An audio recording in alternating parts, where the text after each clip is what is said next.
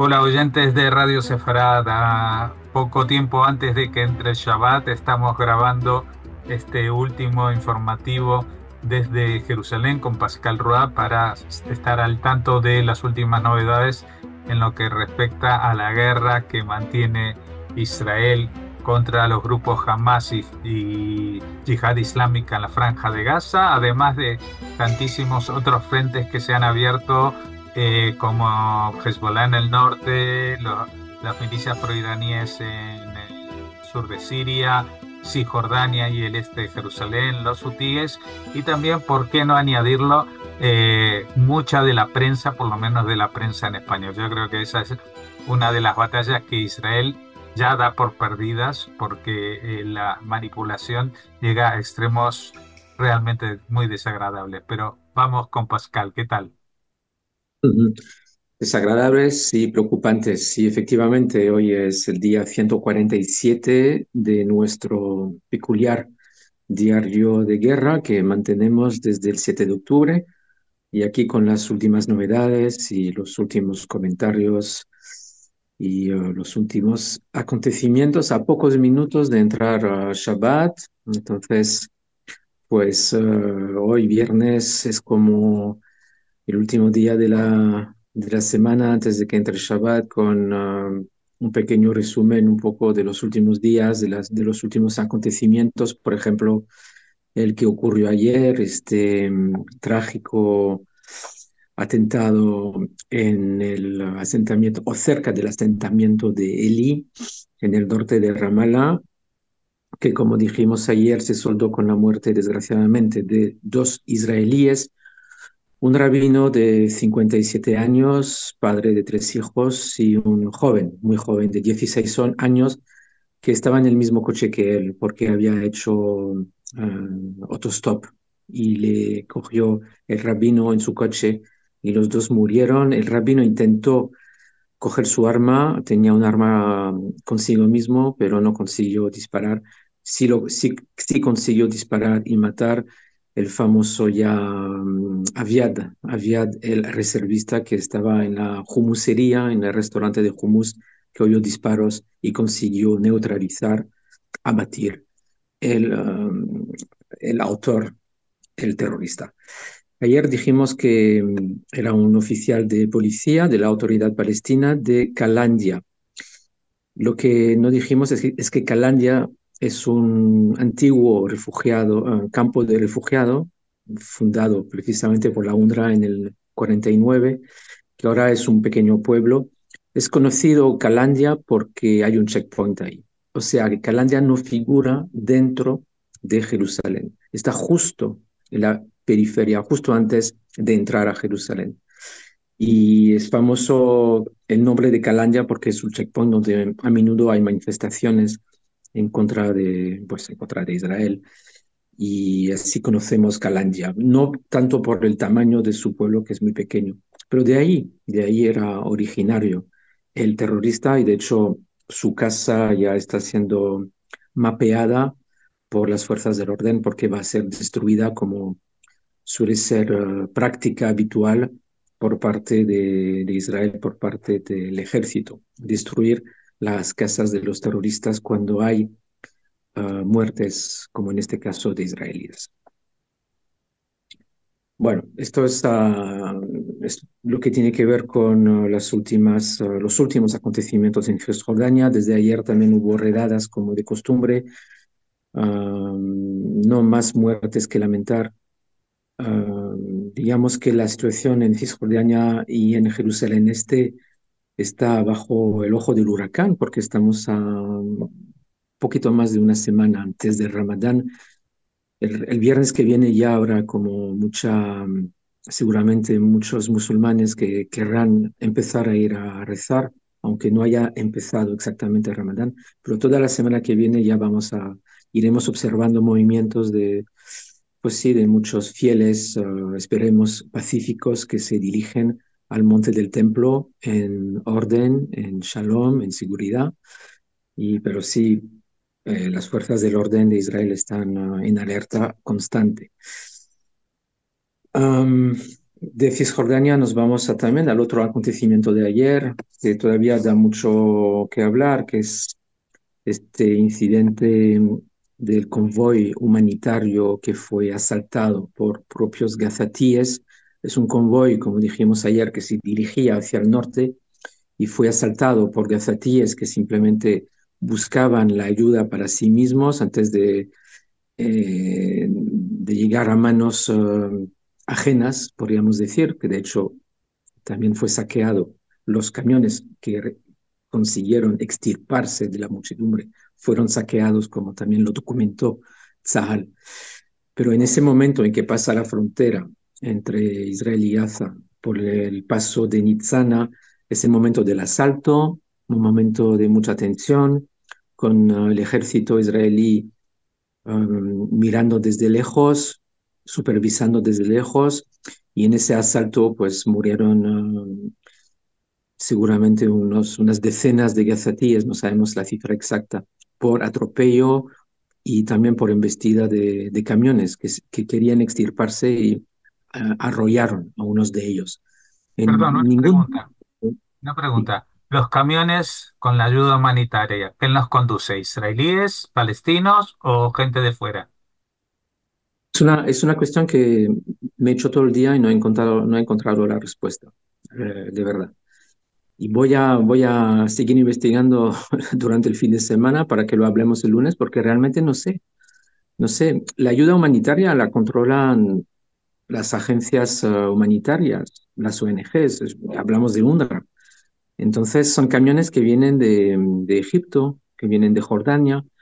¿Y quién, quién conduce esos camiones? No, no tengo la respuesta. No es Israel, Israel no, no, no tiene ninguna responsabilidad en esto. Y mm, es una buena pregunta, realmente. O sea que si hubo que atropellos, eh, eran cuestiones de decisiones de los conductores de los camiones, realmente. evidente. Eh, eh, lo que, lo que sí está claro es que, a pesar de toda la propaganda y el ruido que se ha hecho de, de que Israel ha matado a más de 100 personas, no se ha presentado ninguna evidencia de uno solo que haya muerto por balas en ese incidente. ¿Dices violencia por parte de Tzahal, del ejército israelí? Claro, No, por eso digo de que eh, to- todos acusan de que Israel los acribilló, pero eh, ¿dónde están las heridas de bala? No, no, no han muerto por heridas de bala. Entonces, eh, ¿de, qué estamos hablando? No sé. Hay, heridos de bala, podría ser en las piernas, porque cuando unos soldados, cuando parte de la muchedumbre se acercó a las fuerzas de Tzahal, que estaban a lo lejos supervisando, cuando se acercaron demasiado cerca y que los soldados sintieron que su vida estaba en peligro, ah, dispararon al aire y después, cuando estaban demasiado cerca, a las piernas. Esta es la Sí, no. versión de Israel, Sí, pero sí, no, no para matar. Pero esas personas no murieron por disparos en las piernas. No, no, no, no, para No, nada. no, estoy hablando de las, las personas que se dicen que han muerto por disparos de Israel.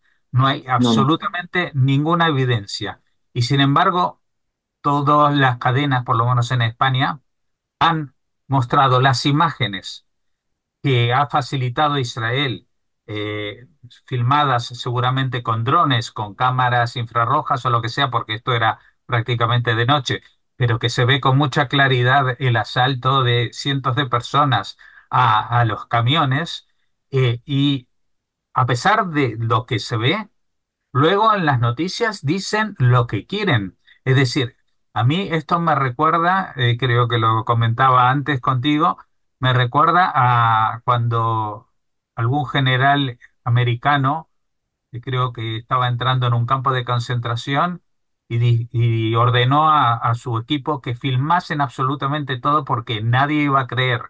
Pero esto que está filmado, nadie lo cree ni siquiera filmado. Es decir, cuando tú presentas las evidencias, te dicen, no, esto que se ve no es. Yo te voy a decir lo que se ve.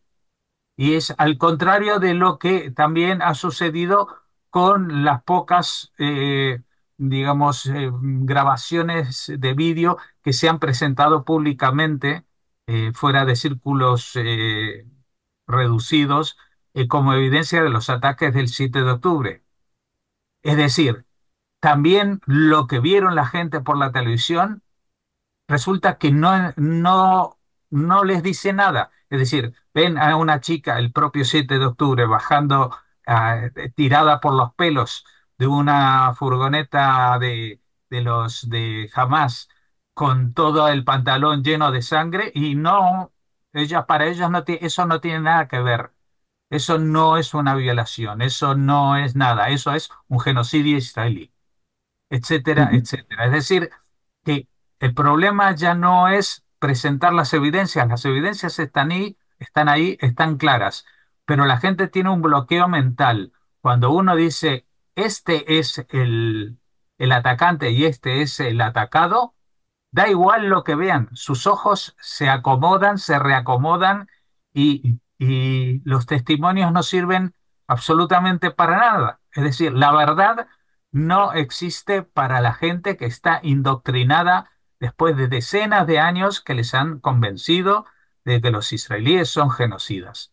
Y punto pelota. Es decir, los israelíes son genocidas y aunque muestres que esto es al revés y lo demuestres y traigas los documentos y todo esto, esto no existe. Es la negación del mundo total viviendo a costas de una ideología y una indoctrinación, porque ya no es la ideología la tienen los terroristas de Hamas, no la tiene el público español, pero les han ido lavando la- el concepto de lo que ven es decir, que tú estás viendo a alguien que está matando a alguien y resulta que ellos te convencen de que el muerto es el asesino.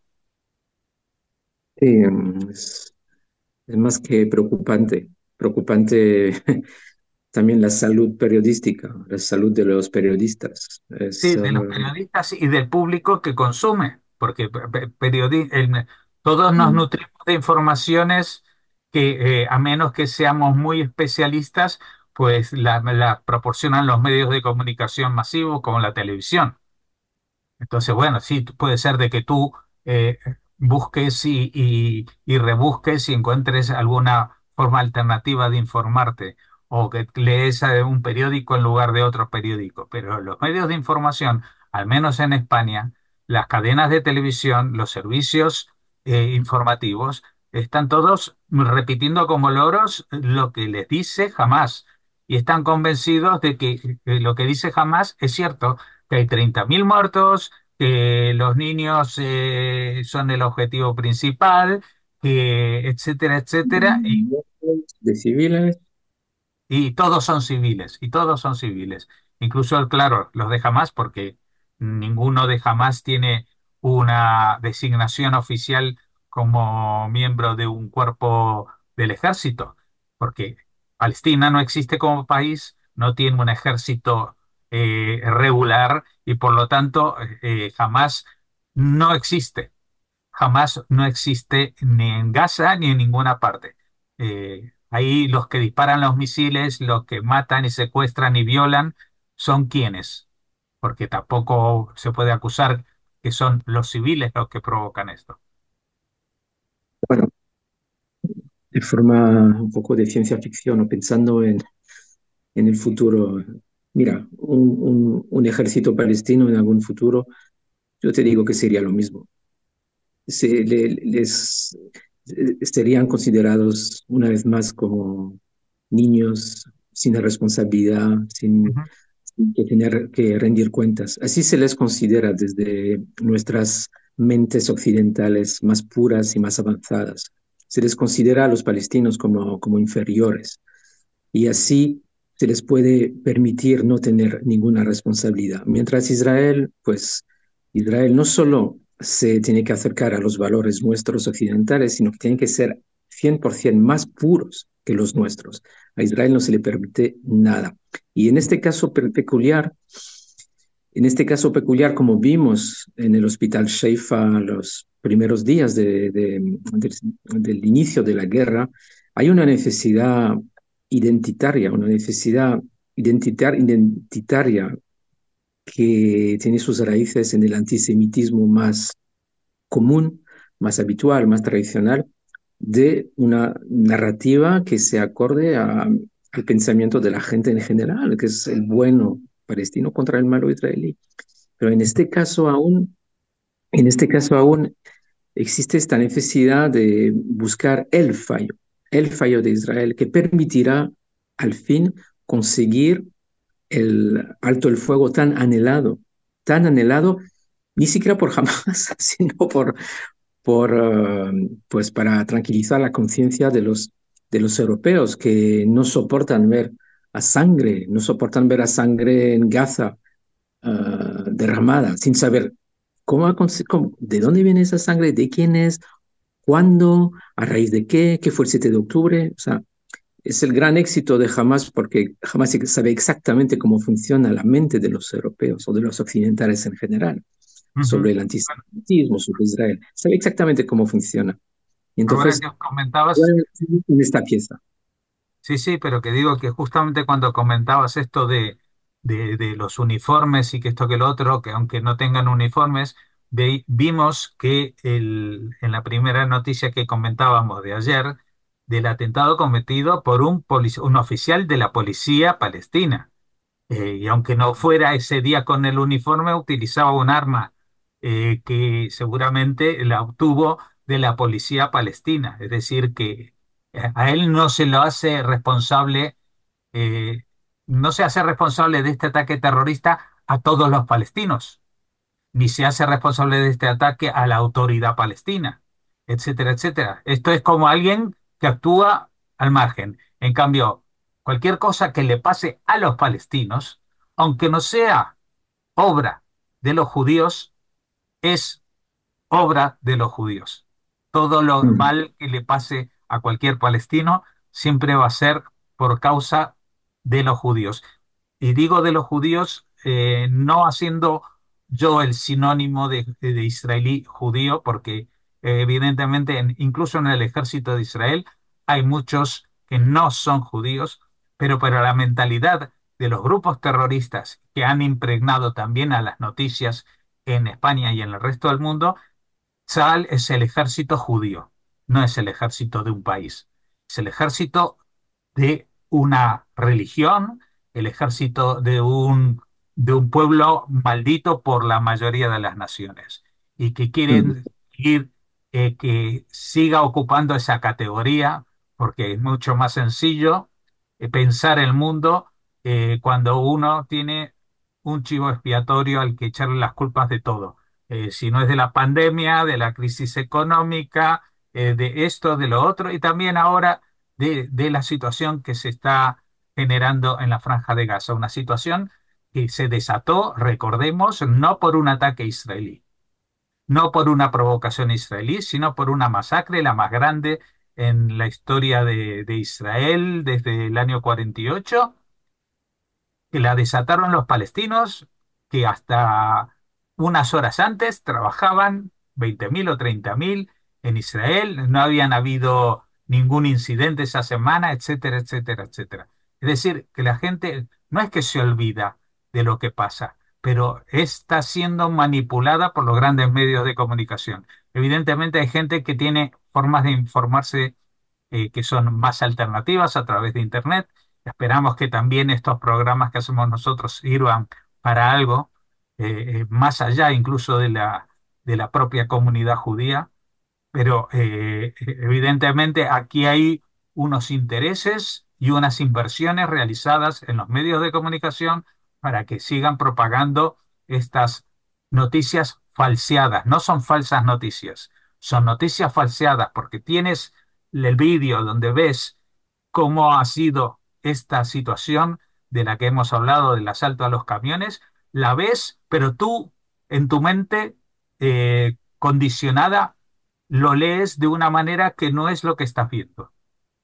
Sí, incluso puedes tener el titular, disparos de, Israel, disparos de Tzahal y 100 muertos. Entonces, claro, lo, relacionas directamente a la- la- las muertes a los tiros, a, los disparos. Es como la mente sí está muy, está muy inclinada hacia esa balanza la narrativa del bueno contra el malo y es muy difícil. Es, es realmente una cuestión identitaria, yo lo veo así.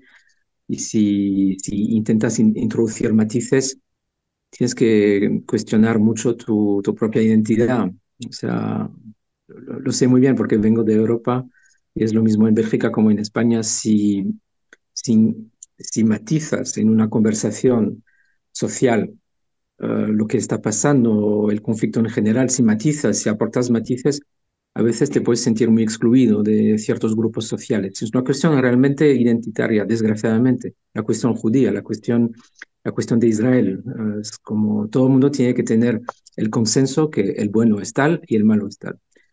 Pero desgraciadamente lo vemos también prolongado en los medios y uh, que, que son el filtro, pero es el filtro que no funciona para nada a favor de Israel, por supuesto. Filtro que te echa nicotina a los pulmones en vez de quitártela.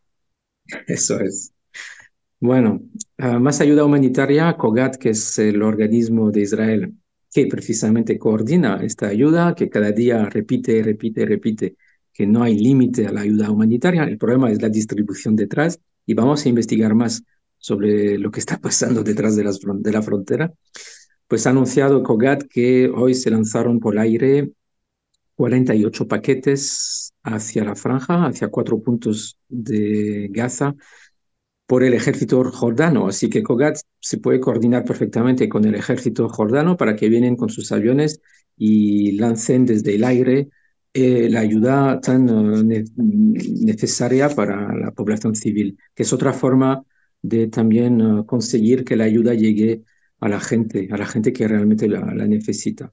Nos quedamos, si quieres, a, en Gaza. Ayer el portavoz de Tzahal dijo que desde el 7 de octubre uh, Tzahal consiguió eliminar, matar a 13.000, uh, más o menos 13.000 uh, terroristas.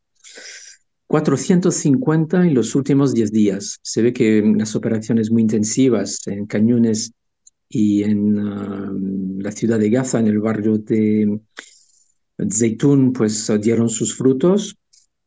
Y a, eso, a esos 13.000 añadimos los 1.000 más o menos de, la opera, de las operaciones del 7 de octubre, pues tendríamos como más o menos la mitad de, de contingente que podríamos estimar de, de Hamas, o sea, 14.000 en total, eliminados con muchos uh, heridos también, que, y muchos arrestos. Los arrestos que propician mucha um, información para los servicios de inteligencia que, puedes, que luego les ayudan a seguir con sus avances y sus operaciones.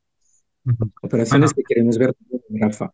Uh -huh. Sí, digo que el número que se estimaba era de unos eh, 30.000 terroristas de Hamas, eh, de los cuales prácticamente la mitad estarían muertos o seriamente heridos, eh, más los eh, arrestados, etcétera.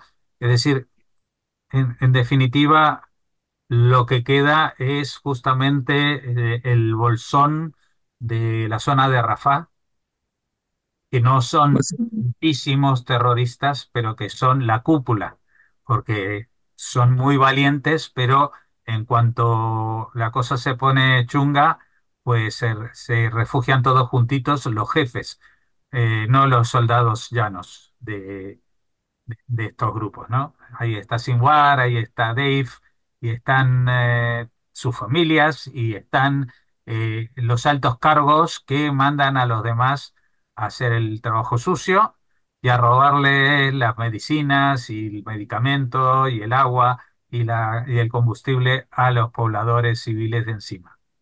Sí, y siguiendo con su estrategia de, de, usar a la población civil como escudos humanos y, o sea, una estrategia de escudos humanos, de túneles y de ganar tiempo. Ganar tiempo, ¿por qué? Pues para que por fin, por fin Estados Unidos deje de aportar su, su apoyo a Israel, que la presión internacional sea tan fuerte que Israel ten, tenga que renunciar y retirarse que por fin jamás pueda volver a la franja de Gaza. Es la única esperanza y por eso están ganando tiempo. Estamos en un contexto de Ramadán.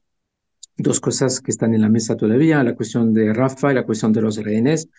Galán ayer, el ministro de Defensa, dijo que pues ya estamos listos todos estamos listos, todo está preparado para entrar en Rafa.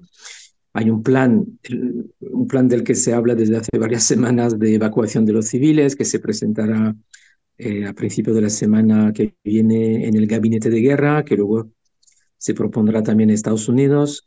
No se sabe muy bien qué pasará con el Ramadán, si la operación tendrá lugar antes, después, durante. Esa es la cuestión.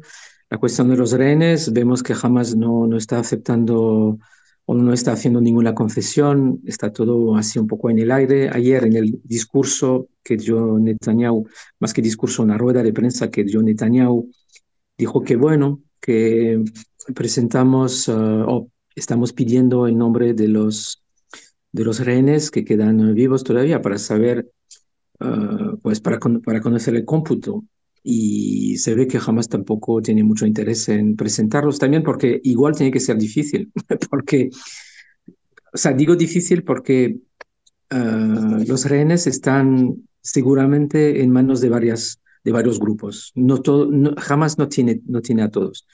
Y quizás no tiene información sobre, todo, sobre el paradero de todos, o quién está en, vida, quién está en vida o no.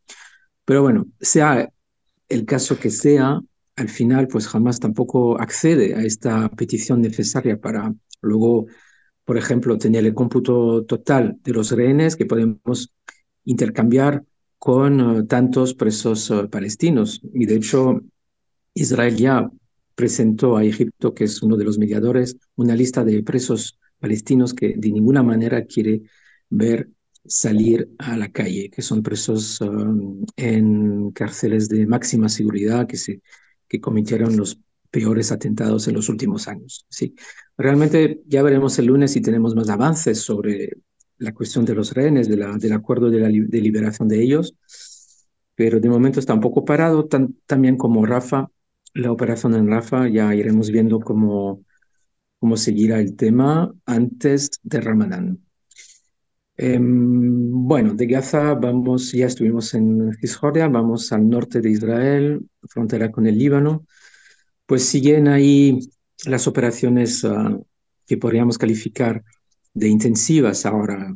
Ya pasamos a una escalada mayor, ya no son rifirafes como en las primeras semanas Ayer dos comandantes más de Hezbollah en ataques muy selectivos, todos sus ataques son muy selectivos, tanto a infraestructuras como a mandos de Hezbollah. Israel sabe exactamente dónde están y les está haciendo mucho daño a Hezbollah, que está pagando un precio muy alto al haber intervenido en esta guerra después del 7 de octubre, hablamos del 8 de octubre, y ya van, según el recuento de Hezbollah, 222 miembros de Hezbollah que han sido matados por las fuerzas de, de, Israel. Hoy también otros ataques selectivos, no solo en el Líbano, sino también en Siria. En Siria no han sido reivindicados, pero sabemos que en uno de esos ataques en Banías, que es una ciudad más al norte de Siria, es una ciudad costera, hubo explosiones de madrugada según los medios sirios y se sabe ya que varios oficiales de las guardias revolucionarias de Irán han sido directamente atacados y alcanzados. Uno de ellos es un comandante importante de ese grupo de las guardias revolucionarias, así que también ahí muy activo Israel, tanto en el Líbano como en Siria contra Hezbollah y contra Irán. Y para terminar, pues estamos esperando aquí en Jerusalén mañana que, llegue, que lleguen familiares de rehenes que empezaron una marcha desde hace tres días desde el kibbutz Reim, que acogió el famoso, eh, tristemente famoso Festival Nova, donde mu murieron muchos jóvenes el 7 de octubre.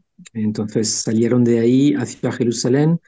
Ayer estuvieron uh, en Kiryat Gat, hoy se, se están acercando a Jerusalén y hay muchas paradas de homenaje, de recogimiento que tienen que ver con uh, los, uh, las víctimas y los rehenes de aquellos ataques. Así que mañana estarán aquí en Jerusalén con varios actos para Motzei Shabbat, para después de Shabbat. Bueno, eh, ¿en algún otro aspecto hay algo que, que quieras destacar?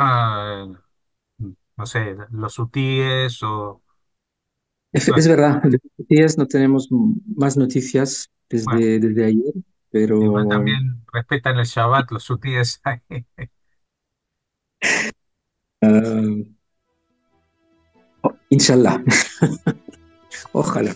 Pues nada, nosotros sí que vamos a respetar el Shabbat, vamos a desearle Shabbat Shalom a todos los oyentes y a ti también y esperamos volver a contar con tu crónica desde Jerusalén el lunes por la tarde para emitirlo por la noche. Muchas gracias y hasta entonces.